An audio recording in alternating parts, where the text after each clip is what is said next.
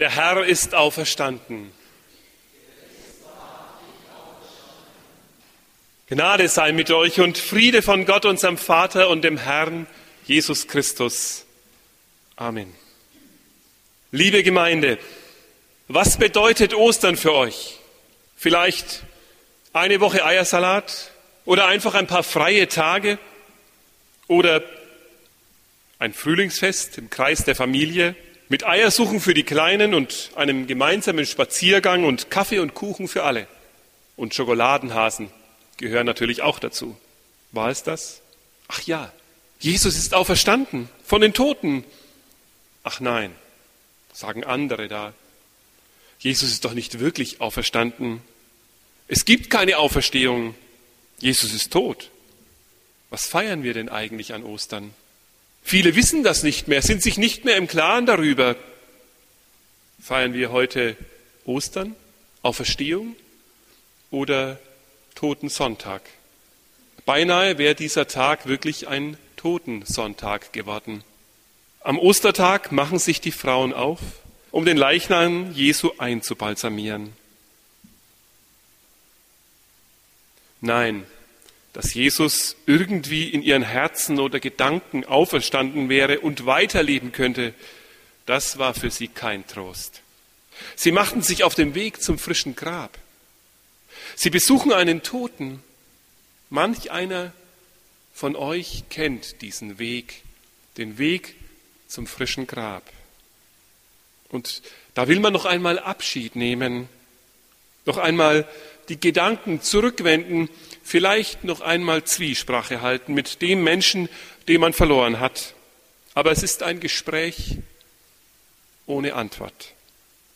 Es ist ein schmerzliches Eintauchen in die Erinnerung an vergangene, an glücklichere Stunden. Diesen Frauen ging es nicht um christliche Theorie und Theologiebildung. Es ging ihnen ganz einfach um den schmerzhaften Abschied von einem Toten. Jesus hatte verloren gegen Pilatus, gegen die Schriftgelehrten, gegen die Pharisäer, gegen das schreiende Volk und gegen den Tod. Wie so oft Menschen verlieren gegen den Tod. Und sie, die Frauen, Sie hatten Jesus verloren. Das kann ich euch sagen. Das war ein Totensonntag, wie er nur im Buche stehen kann. Alle Hoffnung, alle Freude, alles tot. Und es war amtlich und sollte amtlich auch so sein und so bleiben. Darum war ein großer Stein vor dem Grabeingang gewälzt und Soldaten hielten Wache damit der Leichnam nicht gestohlen würde. Das befürchtete man wohl, gerade weil Jesus es angekündigt hatte, er würde auferstehen. Man befürchtete, dass seine Jünger den Leichnam stehlen würden, um eine Auferstehung vorzutäuschen. Aber davor hat man einen schweren Riegel gelegt. Mit Soldaten hat man den Tod Jesu amtlich gesichert. Und für die Enttäuschten, für die ängstlichen Jünger gab es nichts mehr zu holen hier. Sie waren ohnehin nichts ohne ihren Meister.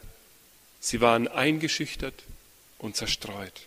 Nein, die Freunde dieses Jesus, sie schlugen nicht mit der Faust auf den Tisch, jetzt erst recht. Sie zogen den Kopf ein und den Schwanz und fürchteten sich vor einem ähnlichen Schicksal, wie es Jesus ergangen ist. Darum versteckten sie sich, darum sperrten sie sich ein, darum liefen einige enttäuscht nach Hause.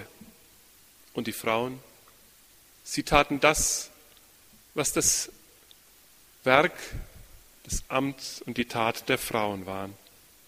Sie konnten nur noch den Toten einbalsamieren und betrauern. Und dann war die Sache vorbei. Sie war nicht vorbei. Wir haben es gehört in der Lesung. Was dort am Grab geschieht, das kommt für alle völlig unerwartet. Das übersteigt ihr Vorstellungsvermögen. Und es ist mit jeder Zeile zu hören, wie mühsam sie sich dort hineinfinden, in diese Änderung der Geschichte, mit der sie gar nicht gerechnet hatten. Ja, wenn sie Jesus irgendwie heimlich in ihren Herzen oder Köpfen für auferstanden erklären wollten, gerade dann machen sie jetzt alles falsch. Wenn die Jünger eine Auferstehung herbeimauscheln wollten, dann hätten sie, liebe Gemeinde, anders lügen müssen. Denn Soldaten waren Zeugen, unumstößliche Zeugen. Die konnte man nachher gut fragen. Und Frauen? Frauen waren keine Zeugen. Die konnte man nachher eben nicht öffentlich hinstellen und sagen, erzählt mal, was ihr gesehen und gehört habt. Frauenaussagen galten damals nicht vor Gericht, nicht in der Öffentlichkeit. Aber stellt euch vor, Gott ist das egal. Er ruft die Frauen als seine ersten Zeugen. Die Auferstehung haben sich nicht die Jünger ausgedacht. Im Gegenteil, sie glauben es selber nicht, als die Frauen ihnen davon erzählen. Und auch das ist Gott egal. Die Frauen erleben ein Erdbeben und sie sehen einen Engel wie einen Blitz mit schneeweißem Gewand. Mancher mag denken, klasse Effekte, perfekte Show. Aber hier geht es mehr um ein Hinschauen und gar nicht um einen Zaubertrick. Einen Zaubertrick, nachdem Jesus dann aus dem nebligen Dunkel der Grabkammer ins Rampenlicht der Öffentlichkeit tritt. Nein, der Tod lässt sich nicht austricksen. Jesus war wirklich tot. Da gibt es keinen Hinterausgang. Hier geht es nicht um eine Trickshow, bei der gleich der Magier Jesus aus dem sich öffnenden Grab tritt und den tosenden Beifall der Menge genießt. Es war ja gar keine Menge da, außer ohnmächtigen Soldaten und ausgerechnet ein paar Frauen. Ein Trickser, der hätte zu seinem Auftritt die Massen herbeigebeten und heute sicher auch das Fernsehen eingeladen. Nein, dieses Licht, das da die Aufmerksamkeit auf sich zieht, soll uns auf etwas anderes aufmerksam machen. Matthäus schreibt in seinem Evangelium vor allem für die Judenchristen und die wussten, was damit gemeint ist. Erdbeben, Licht und Blitz, das sind Zeichen, dass hier Gottes Macht und Herrlichkeit in unsere Welt hereinbricht. Damals am Sinai war Gott dem Mose und seinem Volk genau so erschienen. Hier geht es um einen neuen Aufbruch Gottes mit seinen Menschen, mit seinem Volk. Und dieses Volk, es merkt noch gar nichts davon. Es ist noch blind dafür. Erst langsam und mühsam entdecken sie, was Gott hier tut. Die Kriegsknechte hatten Fakten geschaffen. Jesus hatten sie zu Tode gemartert. Einer hat mit einem Lanzenstich in die Herzgegend den Tod Jesu festgestellt und dokumentiert. Pilatus ließ Wachen vor das Grab stellen und die Pharisäer sorgten für die amtliche Versiegelung eines Grabes von Hannas und Kaiphas bis in die unterste Hölle. Es erhob sich ein Triumphgeschrei. Jesus ist tot. Aber ein paar Tage später schon mussten selbst seine größten Feinde zugeben, das Grab ist leer. Nun denkt ihr vielleicht, aber was kann das schon bedeuten, dass das Grab leer war? Ihr meint, Leere heißt ja nur, er war halt nicht da. Wie auch immer er da weggekommen ist. Was kann die Lehre denn bedeuten für uns? Ich will euch versuchen, das nahezubringen, welche große Bedeutung die Lehre bei Gott hat. Stellt euch vor, ihr habt ein Buch da habt ihr alles reingeschrieben, was zu euch und zu eurem Leben gehört. Und ihr schreibt es jeden Tag neu hinein. Das, was euch wichtig ist, was euch geschieht, was euch widerfährt und widerfahren ist. Da gibt es viele schöne Geschichten und gewiss auch welche, die ihr nicht so gerne habt. Aber das ist nicht so schlimm. Das habt ihr schon im Griff. Nur ein Problem gibt es. Die Seiten dieses Buches werden mit jeder beschriebenen Seite weniger und weniger. Und manchmal denkt ihr merkwürdig, Es füllen sich ja Seiten von selbst. Mit alten Geschichten, mit alten Gewohnheiten. Da komme ich gar nicht mehr heraus. Ich hätte es gerne, aber da schreibt eine Hand mit, die will ich gar nicht. Es schreibt sich vielleicht ein Stil fest, der euch in ein Licht bringt, das euch gar nicht so gut gefällt. Ein leeres Buch wäre ein neuer Anfang. Dieses leere Grab ist ein neuer Anfang. Und wir denken oft, Gott, ja, komm in mein Leben und jetzt knüpf an und mach weiter mit all dem, was ich bin, was ich habe, was bei mir ist. Und Gott möchte leer räumen und neu anfangen mit unserem Leben. Er möchte uns ganz neu füllen. Und wir nehmen alles, was wir kriegen können, in unsere Hände und sagen, Gott, leg noch drauf, was du zu bieten hast. Und sind oft enttäuscht, dass das so wenig ist. Aber wenn wir die Hände leeren und Gott mit der Lehre unseres Lebens entgegengehen, dann werden wir überrascht, wie Gott die Lehre füllen kann. Was Gott aus dem Nichts schafft. Ja, aus dem Nichts hat er diese Welt geschaffen und wir glauben immer noch, er könnte nichts aus dem Nichts unseres Lebens machen? Nein, lasst uns zu ihm kommen mit leeren Händen, mit offenen Herzen und sagen, Herr, das Grab ist leer und ich bin es auch. Jetzt füll du mich mit deinem Geist, mit deinem Sohn Jesus Christus, mit deiner Liebe, mit deiner Freude.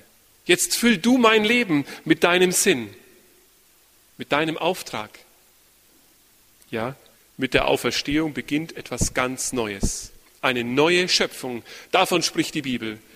Sie sagt es uns zu. Ihr, die ihr Christen seid, ihr seid nun eine neue Schöpfung. Neu geschaffen von Gott. Und wir, Christen, wir feiern jeden Sonntag. Nicht als den letzten Tag einer Woche, wie es amtlich festgestellt in unserer Welt ist, sondern als den ersten Tag der neuen Schöpfung Gottes. Ihr seid eine neue Schöpfung. Gott möchte mit euch neu anfangen. Dafür steht das leere Grab. Paulus sagt, durch diesen Christus werdet ihr Teil der neuen Schöpfung Gottes. Einer Schöpfung, die den Tod nicht vor, sondern hinter sich hat. Der Tod ist hinter euch. Dafür steht das leere Grab. Die Macht des Todes kann Jesus nicht halten. Er hat ihn besiegt. Jesus ist nicht zurückgekommen in das Leben, so wie es von Lazarus heißt, dass er zurückgekommen ist ins Leben, um nur wieder neu zu sterben. Oder wie wir klinisch Tote kennen, die zurückkommen ins Leben, um nur wieder neu zu sterben. Jesus ist durch den Tod ins Leben gegangen. Die neue Schöpfung Gottes beginnt mit ihm. Und ihr seid eingeladen, mit ihm in seine neue Welt. Deswegen ist der Ostertag so ein bedeutsamer Tag. Und wenn man euch fragt, was feiert ihr Christen denn da? Dann feiert ihr, dass Gott alles neu macht. Auch euch selbst. In Jesus Christus. Dass Gott dieser Welt einen neuen Anfang schenkt. Ein neues Buch, das Seiten hat ohne Ende. Wie, fragt ihr, wie werde ich Teil dieser neuen Welt Gottes? Wie kann ich dazugehören?